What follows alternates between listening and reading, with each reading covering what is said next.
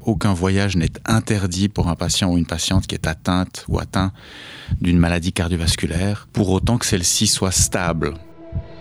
Bienvenue dans Pulsation, le podcast de conseil de voyage de la Fondation suisse de cardiologie avec le cardiologue et spécialiste, Dr Philippe Meyer.